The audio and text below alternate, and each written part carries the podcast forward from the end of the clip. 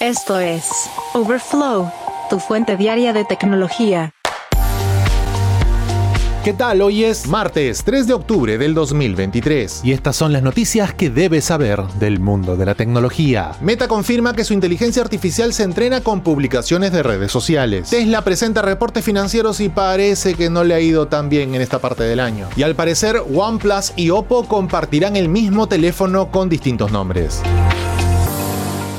Pero antes...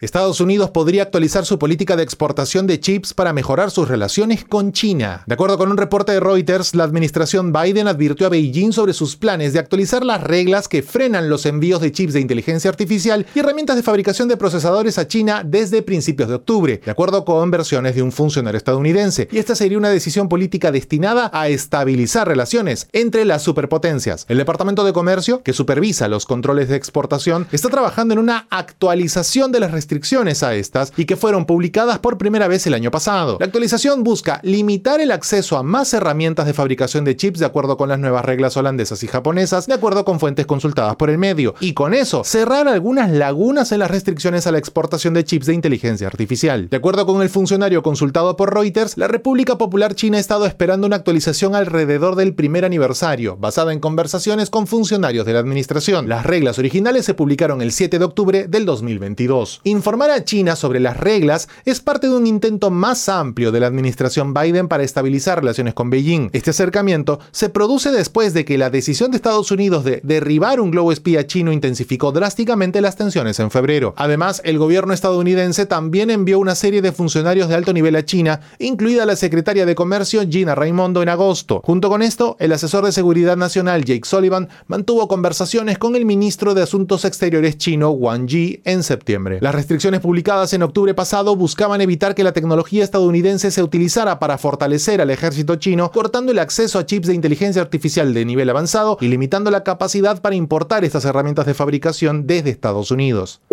Y el terreno de los plegables sigue expandiéndose. OnePlus y Oppo han estado ocupados trabajando en dispositivos plegables, el OnePlus Open y el Oppo Find N3. Si bien el Open será el primer plegable de OnePlus, el Find 3 será el tercero de la marca. Sin embargo, se rumorea que ambos dispositivos son el mismo. Ha sido el mismo Pete Lau, fundador de OnePlus y VP Senior de Oppo, quien ha confirmado oficialmente que Open y Find 3 son de hecho el mismo teléfono. De acuerdo con Lau, las dos marcas trabajan juntas para crear el próximo teléfono plegable estilo libro y lo lanzarán simultáneamente. Las filtraciones sugieren que este teléfono vendrá con la mayor densidad de píxeles que cualquier pantalla plegable haya tenido hasta el momento. Se espera que sea de 7,82 pulgadas con una resolución de 2268 x 2440 Mientras tanto, la pantalla externa podría llegar a 6,31 pulgadas con una resolución de 2484 x 1116. Más allá de la pantalla, otra gran mejora que tendrá este plegable con respecto al Find N2 es la bisagra. Pitlao afirma que este componente será un 37% más pequeño de lo que encontramos en el Find N2. También tendrá 31 componentes menos, lo que debería hacer que el teléfono inteligente sea más liviano y duradero. El mismo Lau también confirma que este nuevo plegable incorporará un elemento básico de OnePlus, un control deslizante para las alertas. No hay precio oficial todavía ni fecha de lanzamiento para ambos dispositivos,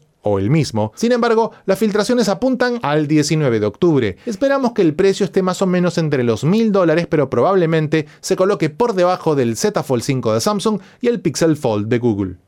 Y ojo con las computadoras de Google, acaban de presentar una nueva gama llamada Chromebook Plus. Los dispositivos Chrome OS con este apodo tienen requisitos mínimos de hardware y se les otorgarán funciones exclusivas de software e inteligencia artificial. De hecho, Google promete un mayor nivel de rendimiento. Se van a lanzar en Estados Unidos desde el 8 de octubre 8 nuevas computadoras portátiles con la marca Chromebook Plus a partir de los 399 dólares. Según le explica John Malitis, vicepresidente de productos, ingeniería y experiencia de usuario de Chrome OS en Google, las computadoras portátiles Chromebook Plus tienen el doble de rendimiento en comparación a las Chromebook más vendidas de julio a diciembre del 2022. La mayor parte de eso es algo vago en verdad, pero el reclamo proviene de los requisitos mínimos de hardware de esta nueva versión. Hablemos de un procesador Intel Core i3 de duodécima generación o una AMD Ryzen 3 Serie 7000, 8 GB de RAM acompañados de 128 GB de almacenamiento, una pantalla IPS con resolución 1080p y una cámara web que iguala esa resolución pero añade reducción temporal de ruido. Algunos Chromebook lanzados antes de hoy ya cumplen con estos requisitos mínimos. Un portavoz de Google señaló que los propietarios de este tipo de portátiles se actualizarán a la experiencia del software Chromebook Plus en las próximas semanas. Las funciones integradas son el Magic Eraser, impulsado con inteligencia artificial de Google Photos, y otras funciones de edición mejorada, como el efecto HDR que mejora el brillo y el contraste, y la capacidad de agregar desenfoque de retrato a las fotos existentes. Además, los dispositivos también pueden usar inteligencia artificial para mejorar la claridad de la imagen y la iluminación durante una videollamada, así como para desenfocar el fondo y bloquear el ruido de fondo, todo independientemente de la aplicación utilizada. Las funciones estarán disponibles a través de las plataformas de aplicaciones de Chromebook, de acuerdo con el blog de Google. Entre las marcas que presentarán dispositivos bajo Chromebook Plus se encuentran Acer, Asus, HP y Lenovo, que incluye además una edición Lenovo IdeaPad para juegos. No hay que olvidarnos tampoco que Google extendió el soporte de Chromebook a 10 años hace solo un mes y es posible que no veamos otro desarrollo importante y radical por un tiempo en esta saga.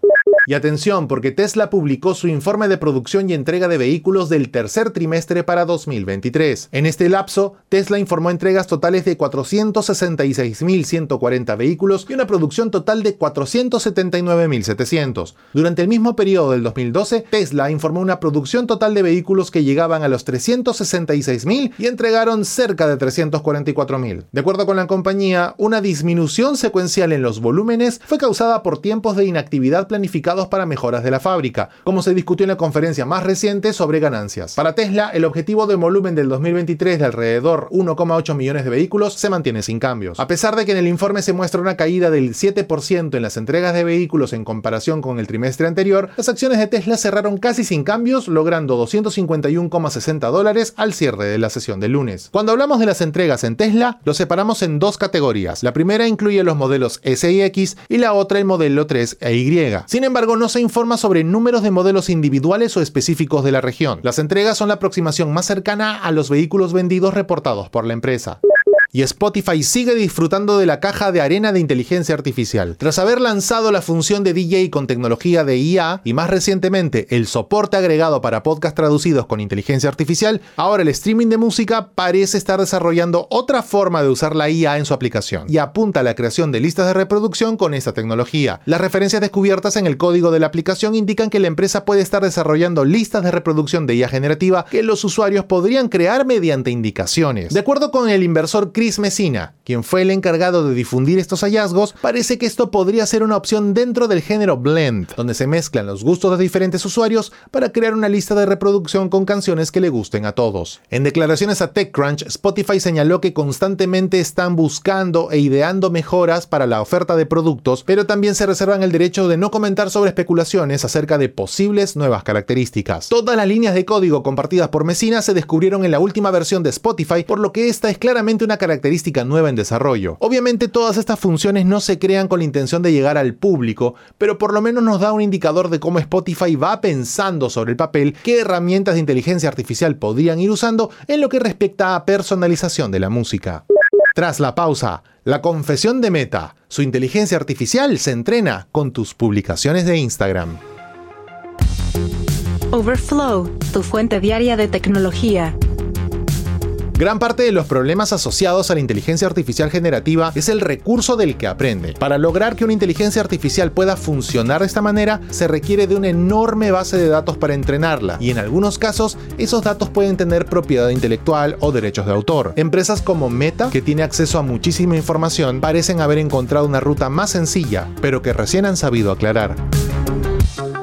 De acuerdo con Reuters, Meta admitió a finales de la semana pasada que ha venido utilizando montañas de publicaciones públicas de Facebook para entrenar sus modelos de inteligencia artificial. Después de que Meta presentara sus nuevos asistentes de IA la semana pasada, su presidente de anuncios globales, Nick Clegg, le mencionó a Reuters que la gran mayoría de los datos de entrenamiento utilizados para desarrollarlos provinieron de publicaciones disponibles públicamente, incluso en Facebook e Instagram. Sin embargo, Clegg le mencionó a Reuters que han tratado de excluir conjuntos de datos que tienen una gran preponderancia de información personal. Esto puede ser interesante porque se está generando una batalla legal masiva entre los propietarios de contenido protegidos por derechos de autor, como libros o medios audiovisuales, y las empresas de tecnología artificial que pueden haber utilizado estos trabajos de manera intencional o inadvertidamente para entrenar sus programas, deben responder a eso. Meta siempre ha reclamado una variedad de derechos sobre el contenido que publican sus usuarios, por lo que legalmente se encuentran en una situación diferente a la de las empresas que utilizan textos protegidos por derecho de autor. Por si no lo recuerdas, Meta siempre señala que los los usuarios son los dueños del contenido y la información que publican, pero si hacen pública una información, como se hace de manera predeterminada, estará disponible para todo tipo de propósito que no se puede controlar. En las últimas semanas, diferentes compañías han venido implementando mecanismos eficientes para bloquear al rastreador web de OpenAI y así no pueda acceder a información privilegiada. Medium es una de ellas. Esta plataforma de artículos extensos que existe hace más de una década mencionó recientemente a su base de usuarios que ya aplicó un bloqueo al rastreador web de OpenAI y que se va a resistir a otros esfuerzos de las empresas de inteligencia artificial para recopilar ese contenido y utilizarlo para capacitación. Así como en algún momento proponíamos la idea de cuidar nuestra información para que las redes sociales no la usaran a conveniencia, pues ahora tenemos que hacer lo mismo con la inteligencia artificial. Geek Story. Un día como hoy, en la historia tech. Y un día como hoy, 3 de octubre, pero del año 1950, los investigadores de los laboratorios Bell de ATT, John Bardeen, Walter Brattain y William Shockley, recibieron una patente estadounidense por su invención del transistor, que habían demostrado con éxito dos años antes. El transistor revolucionó por completo el desarrollo de la tecnología electrónica e informática. Antes de la llegada del transistor, los dispositivos eléctricos utilizaban tubos de vacío. Estos eran enormes, frágiles y consumían mucha energía. El transistor, en cambio, es pequeño, robusto y consume muy poca electricidad. Para que te hagas una idea, el tamaño de los transistores ha disminuido drásticamente a lo largo de los años. En 1947, por ejemplo, el primer transistor medía aproximadamente un centímetro. Hoy hablamos de una nanoescala, en donde un transistor puede medir entre 1 a 100 nanómetros. El transistor es uno de los inventos más importantes del siglo XX. Ha tenido un impacto profundo en todos los aspectos de la vida moderna y continúa siendo una tecnología esencial en el mundo actual. Geek Story. Un día como hoy, en la historia tech.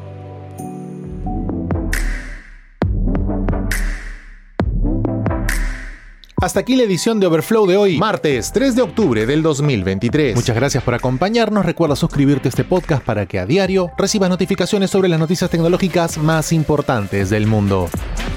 Gracias por escuchar a Overflow. Suscríbete para novedades diarias.